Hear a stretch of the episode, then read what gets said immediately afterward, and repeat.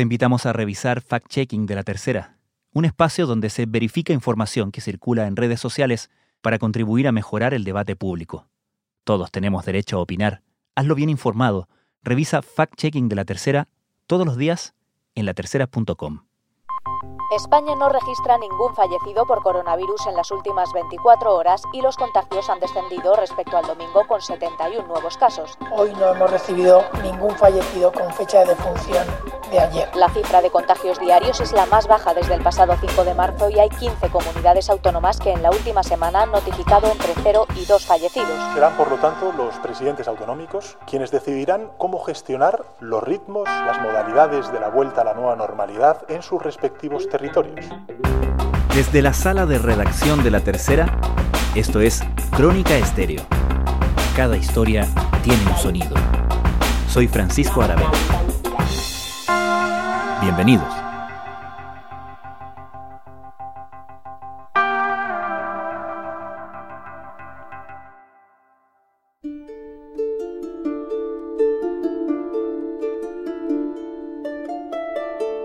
Esta semana Madrid fue una de las ciudades españolas que entró formalmente en la llamada fase 1 de la desescalada, es decir, el inicio parcial de ciertas actividades. Es parte del retorno a la llamada nueva normalidad tras pasar lo peor de la crisis del coronavirus hasta ahora.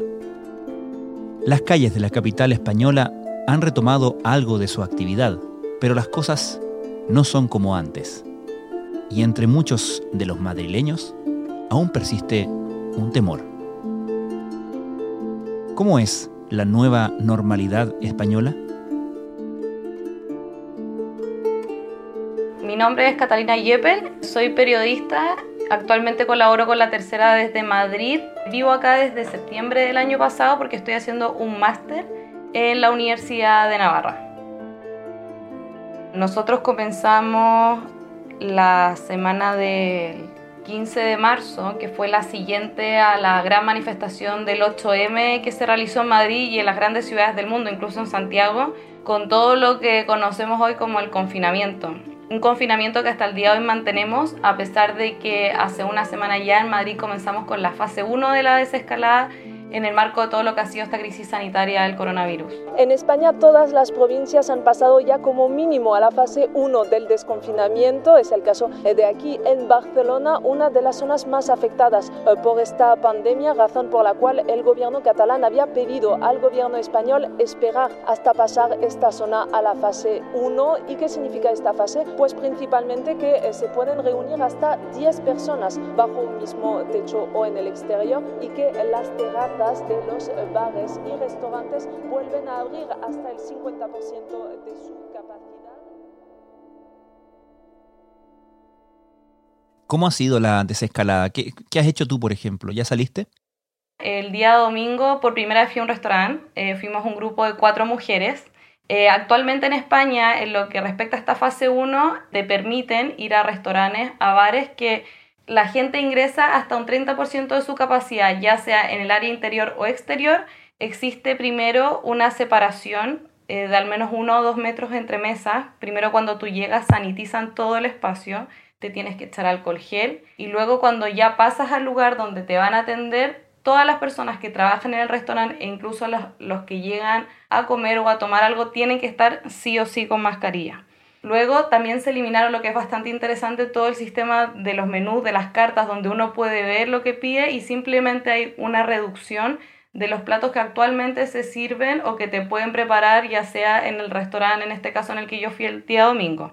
Eh, después de eso, por ejemplo, si tú te quieres parar y quieres ir al baño, también hay un sistema de orden en el que no pueden ingresar de más de una persona al restaurante, entonces tiene que esperar en una fila con tu mascarilla puesta y luego al ingresar te tienes que limpiar los pies en unas especies de, de limpiapiés o alfombras especiales donde se te moja la suela, se te moja, me imagino que es, una mezcla entre cloro, que a veces la mezclan con agua para que no sea tan fuerte el olor, pero en el fondo se te sanitiza la suela de los pies, donde dicen que en el fondo uno también traslada el virus, entonces se preocupan de eso, luego te tienes que volver a echar alcohol gel para poder entrar al baño y en el fondo vuelves a salir. Pues la verdad que empezamos un poco también, como somos nuevos en esto, Hemos organizado la, distancia de separación, claro, utilizar el gel, eh, utilizar la mascarilla para utilizar el servicio, en, a la entrada del servicio con el gel, a la salida también gel, lo más lejos posible, separación, lo más lejos. La atención, pues un poco incómodo, pero habría que adaptarlo. Hay mucha gente, pero la gente lo, lo, respeta. Si no lo respeta, estamos nosotros para ellos, sí, pero mucha gente sí. Hay gente que no se acostumbra porque lo típico que es la terraza, la gente viene a querer hablar, en un momento dado cuando se toma una cerveza se lo olvida, pero dentro de lo que cabe yo creo que bien, sí, bien. Lo más interesante también es que cuando te traen todo el tema de los cubiertos, los platos, todo viene en plástico, todo viene sellado y te das cuenta en el fondo cómo tanto los dueños de los restaurantes y los distintos establecimientos se prepararon para esta fase luego de 77 días aproximadamente que la mayoría cerró en España. Y ¿Veías que la gente estaba muy ansiosa de salir? ¿Cómo se puede definir como el ánimo? Es bastante mixto porque si bien todo lo que fue la fase del confinamiento, que en España hay que decir que fue muy estricto, hay un deseo del español, del madrileño en especial, de salir, de volver a, llenar esas terrazas, de compartir con una cerveza, pero a la vez también se siente y se percibe bastante miedo. Me imagino que es por ese respeto que existe sobre un rebrote que se prevé de coronavirus que podría llegar a Madrid al menos a España hacia septiembre-octubre. Es, que yo creo que va a venir, ¿eh? porque ahora que van a, poner la tercera fase, que vamos a salir todos, va a haber una subida enorme de fallecidos y de contagios. Sí, la gente tiene miedo en la cabeza del rebote, pero luego se tocan entre ellos y se juntan y las colas se tienen a 25 centímetros. Sin embargo, creo que cuando uno está ya sea en la terraza de un restaurante y miras alrededor, quizás hay menos mesas, pero si no fuera por las mascarillas que uno tiene que usar en gran parte del tiempo, la verdad es que a ratos se te olvida un poco lo que ha sucedido en las últimas semanas la gente que va, en este caso tú con tus amigas, ¿guardaban alguna distancia entre ustedes? ¿Les piden en el restaurante que guarden distancia? Sí, en el restaurante piden que guardes distancia e incluso me llama mucho la atención que te preguntan si es que vives con alguno de ellos, cosa que te puedan permitir o sentarte al lado o si no de frente. Entonces cuando ya hay una mayor cantidad de personas, lo que hacen es sumar otra mesa y permitir que la gente pueda compartir y comer en la misma mesa, pero bastante distanciada. ¿Y uno simplemente llega a un restaurante o tiene que hacer alguna cita? Para poder ir a un restaurante, hoy lo recomendable o más bien lo que te exigen las autoridades es llamar a hacer una cita, una reserva, como decimos nosotros en Chile, y ahí en el fondo en el restaurante te dicen si tienen capacidad para recibirte y en qué horario. Por fin eh, puedo disfrutar de un día de, raza, me hacía mucha falta. También ver la ciudad con eh, mucha menos gente y realmente me doy cuenta que aquí estamos los que somos vecinos. Me ha tocado pasar toda la cuarentena completamente sola, entonces esto es como por fin la fase 1, por fin pues es un poco de vida social, aunque sea así un poquillo con las distancias y tal, pero se echaba de menos llama bastante la atención porque acá en, en, España, Madrid ya es prácticamente primavera, nos estamos acercando al verano, entonces encontrar una mesa, un sitio, en un restaurante, en un bar, es bastante difícil, especialmente porque recién el pasado fin de semana fue el primero de la fase 1 y luego se espera que este otro fin de semana sea el segundo y no sabemos si vamos a seguir avanzando de fase, entonces con todas estas restricciones en el aforo, todavía sigue siendo muy complicado para la mayoría de las personas ir a un restaurante y sentarse a comer porque eso determina que al fondo tú vas caminando y te acercas a las zonas donde hay bares y hay restaurantes y las filas realmente son de cuadras, o sea, tú ves cuadras de personas tratando de ir a un restaurante o tratando de ir a un bar y es ahí donde se genera un poco de conflicto con el tema de los cuidados que debemos tener sobre el coronavirus los vendedores, los garzones, en general el personal de servicio, eh, también me imagino que ha tenido que em, variar no solamente su procedimiento, sino su atuendo, ¿no? Claro, efectivamente, la mayoría siempre están con guantes, están con mascarillas, constantemente se están poniendo alcohol gel. Si me preguntas, por ejemplo, en los que son cajeros de tienda, en la gran mayoría, ya sean tiendas de retail, en comercio, en supermercado, existe una suerte como de barrera, algunas veces de plástico o de algún otro material que separa el contacto de la persona con quien te atiende. Hola, buenos días, ¿preparando el negocio? Pues sí, a ver si hay suerte y empezamos a arrancar de nuevo. Con muchísima ilusión, a ver si tenemos suerte y empieza la gente a animarse y ya está, esto hay que, animarse nada más, si es que la vida continúa, no hay otra. Incluso, por ejemplo, en otras tiendas tú no puedes tocar los productos, sino que es otra persona la que te los pasa. Y ya en el tema de los garzones es exactamente lo mismo. Los garzones están con guantes, están con mascarilla y lo que llama más la atención es un poco lo que cuesta comunicarse hablando con mascarilla. Cuesta bastante hablar y que te entiendan. Entonces tienes que volver a repetir, es un poco desgastante. Entonces eh, ahora en estos días que he tenido la oportunidad de conversar con algunas personas, con algunos garzones o personas que atienden, dice que la gente en el fondo tiene menos paciencia, a la gente le cuesta un poco esto de la nueva normalidad, porque si bien a ratos se te olvida, están este tipo de protocolos y este tipo de cambios a los que todos hemos tenido que adaptarnos, que muchas veces no hacen que el momento sea tan grato, pero a la vez son necesarios en el contexto en el que estamos viviendo todos a nivel mundial, no solo en España. Y a propósito de eso, ¿Qué otras impresiones has recogido entre la gente que está nuevamente saliendo, ya sea a consumir o los comerciantes que están acostumbrándose a esta normalidad? Es un confinamiento que a todos nos tocó, pero según el área en la que nos desempeñemos nos afectó de distinta manera. Entonces, eh, a la mayoría claro que llega el impacto económico si eres quien depende de un trabajo o eres dueño de un local, también por ejemplo la gente dejó de, percibir en el fondo producto de, su actividad porque estuvo que estar cerrada o incluso tienes a otros que son los que han ido a los restaurantes, a las cafeterías y que si bien están felices, están disfrutando, también tienen un poco de temor sobre lo que puede generar este desconfinamiento cuando la gente no respeta las medidas establecidas por la fase de desescalada. Ha mejorado un poquillo, no mucho, porque la gente todavía tiene miedo a gastar y a lo que sucederá y, a la crisis y esas cosas, pero ha subido un poquito, claro, es que estábamos en unos niveles de tener que cerrar. Es decir, pues estábamos al 25%, pues ahora estamos al 50%, más o menos. Claro, porque toca principalmente vender periódicos, revistas. Nosotros tenemos dos crisis, la del papel y la del COVID. Nosotros llevamos ocho años de crisis. Esto ya termina de matar a algunos compañeros, seguro. Compañeros que no van a abrir. Estás tú en, Madrid, que fue una, ciudad particularmente golpeada por eh, la crisis del, del, coronavirus. Entiendo que en general en España está diferenciada esta desescalada, ¿no?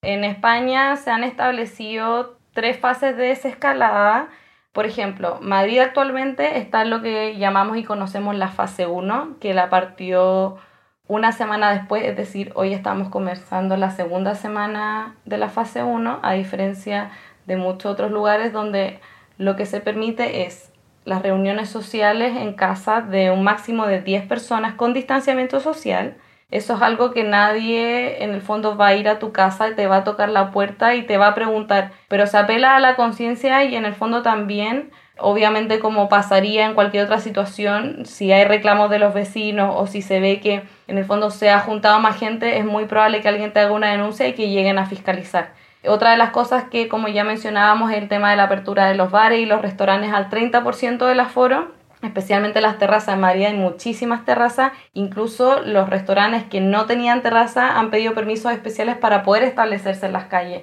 Otra de las cosas que llama la atención en este tema de la, de la desescalada es que, por ejemplo, las islas de Formentera, los Baleares, el Hierro y todas esas partes de las Canarias están en la fase 2. El 70% de la población se encontrará en esta fase, lo que significa que las reuniones podrán ser de hasta 15 personas y que se eliminan las franjas horarias para pasear o hacer deporte. Vuelven las bodas con un aforo de 50 personas en recinto. Son zonas donde en el fondo el brote de coronavirus fue bajando y se pudo controlar el tema de los contagios más rápidamente que en zonas como Madrid y Barcelona. Gimnasios, cines, teatros y salas de concierto. Eso sí, el acceso está limitado. ¿Qué pasa con las clases? Eh, se habla que el próximo 7 de septiembre, que es donde acá inicia el año académico y se acaban las vacaciones de verano, va a cambiar y se va a revolucionar el concepto de ir a estudiar, se va a transformar por completo. Hablan de que cada mañana, antes de salir de las casas, primero los alumnos se tienen que tomar la temperatura y de no presentar fiebre pueden iniciar la ruta que hablan que incluso está repleta de nuevos códigos en este trayecto, por ejemplo, en los autobuses ya no se va a poder llevar auriculares, no van a poder llevar pelotas de fútbol ni objetos para jugar. Todo eso con el objetivo de contener las partículas del virus. Y de ser zonas con muy poco espacio, se va a establecer el uso obligatorio de mascarillas al interior de la sala de clase y el distanciamiento social también. Una preocupación importante que ya es una realidad para todos es eh, la crisis económica y la magnitud y la dureza de la crisis económica asociada con esta crisis del coronavirus.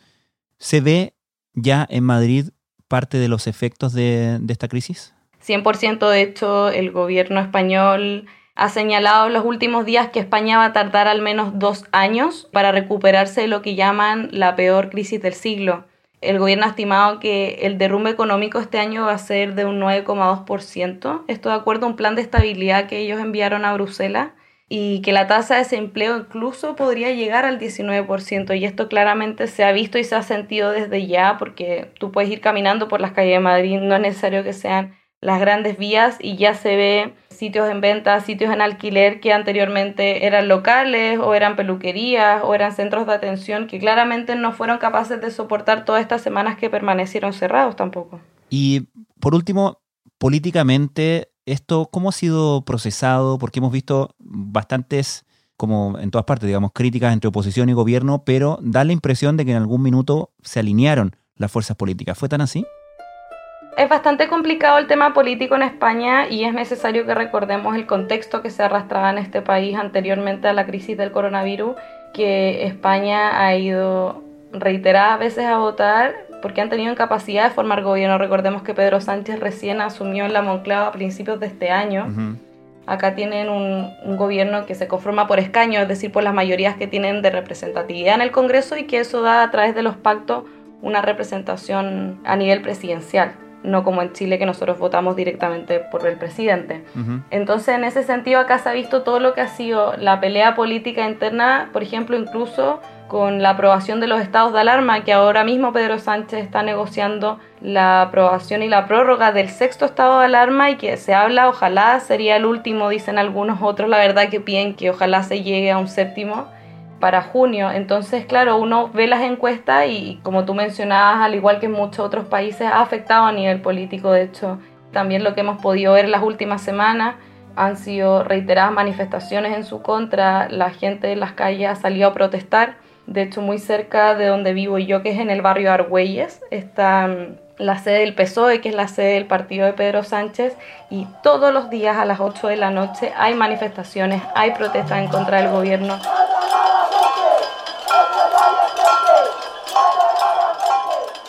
La gente que está en contra cree que ha habido un mal manejo de la crisis del coronavirus, cree que el gobierno ha sido negligente y también lo que ha molestado a gran parte de la población, lo que ha generado el mayor descontento es la desconfianza en el tema de las cifras.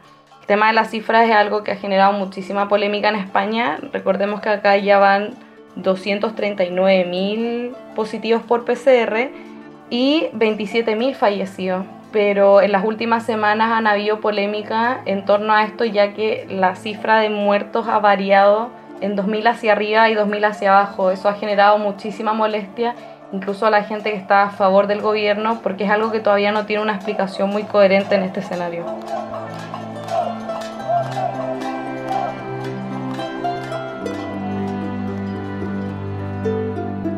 Catalina Keppel, muchísimas gracias. Gracias a ti. Los invitamos a suscribirse al newsletter de la tercera AM que Catalina Geppel prepara diariamente en latercera.com.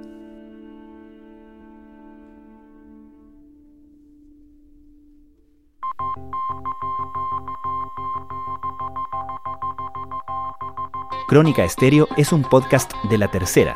La producción es de Rodrigo Álvarez y Melisa Morales, y la edición de quien les habla, Francisco Aravena. La postproducción de audio es de Michel Poblete. Nuestro tema principal es Hawaiian Silky de Sola Rosa, gentileza de Way Up Records. Nos encontramos pronto en una nueva edición de Crónica Estéreo. Les recordamos que todos nuestros episodios están disponibles en latercera.com slash podcast, así como en Spotify, Apple Podcasts, Google Podcasts y donde sea que escuchen sus podcasts.